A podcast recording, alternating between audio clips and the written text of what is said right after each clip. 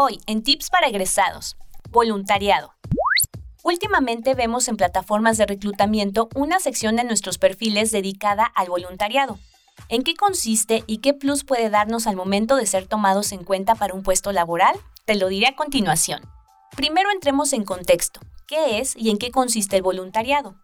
Las actividades de voluntariado las puede ejercer una organización sin ánimo de lucro o participando en proyectos o programas sociales que tengan como objetivo mejorar alguna situación de desigualdad, vulneración o privación de derechos. Puede que no sea una actividad remunerada, pero sí cuenta como una experiencia laboral, pues en estos proyectos podemos desarrollar habilidades como liderazgo, trabajo en equipo y reflejar aptitudes como el ser proactivo, persistente, solidario y comprometido. Ahora, tomando en cuenta lo anterior, viene el dilema. ¿Cómo incluirlo en mi currículum?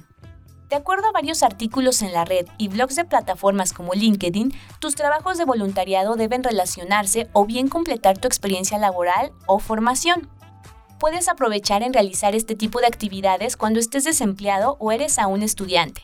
Con respecto a este último caso, Universidad Cuauhtémoc Aguascalientes cuenta con un convenio de becas enfocadas a movilidad social, que son voluntariados en otros países, así como actividades de labor social lideradas por el Departamento de Desarrollo y Vida Estudiantil, donde se realizan voluntariados a nivel local y en algunos casos nacional cuando son casos de siniestros en otras entidades de nuestro país.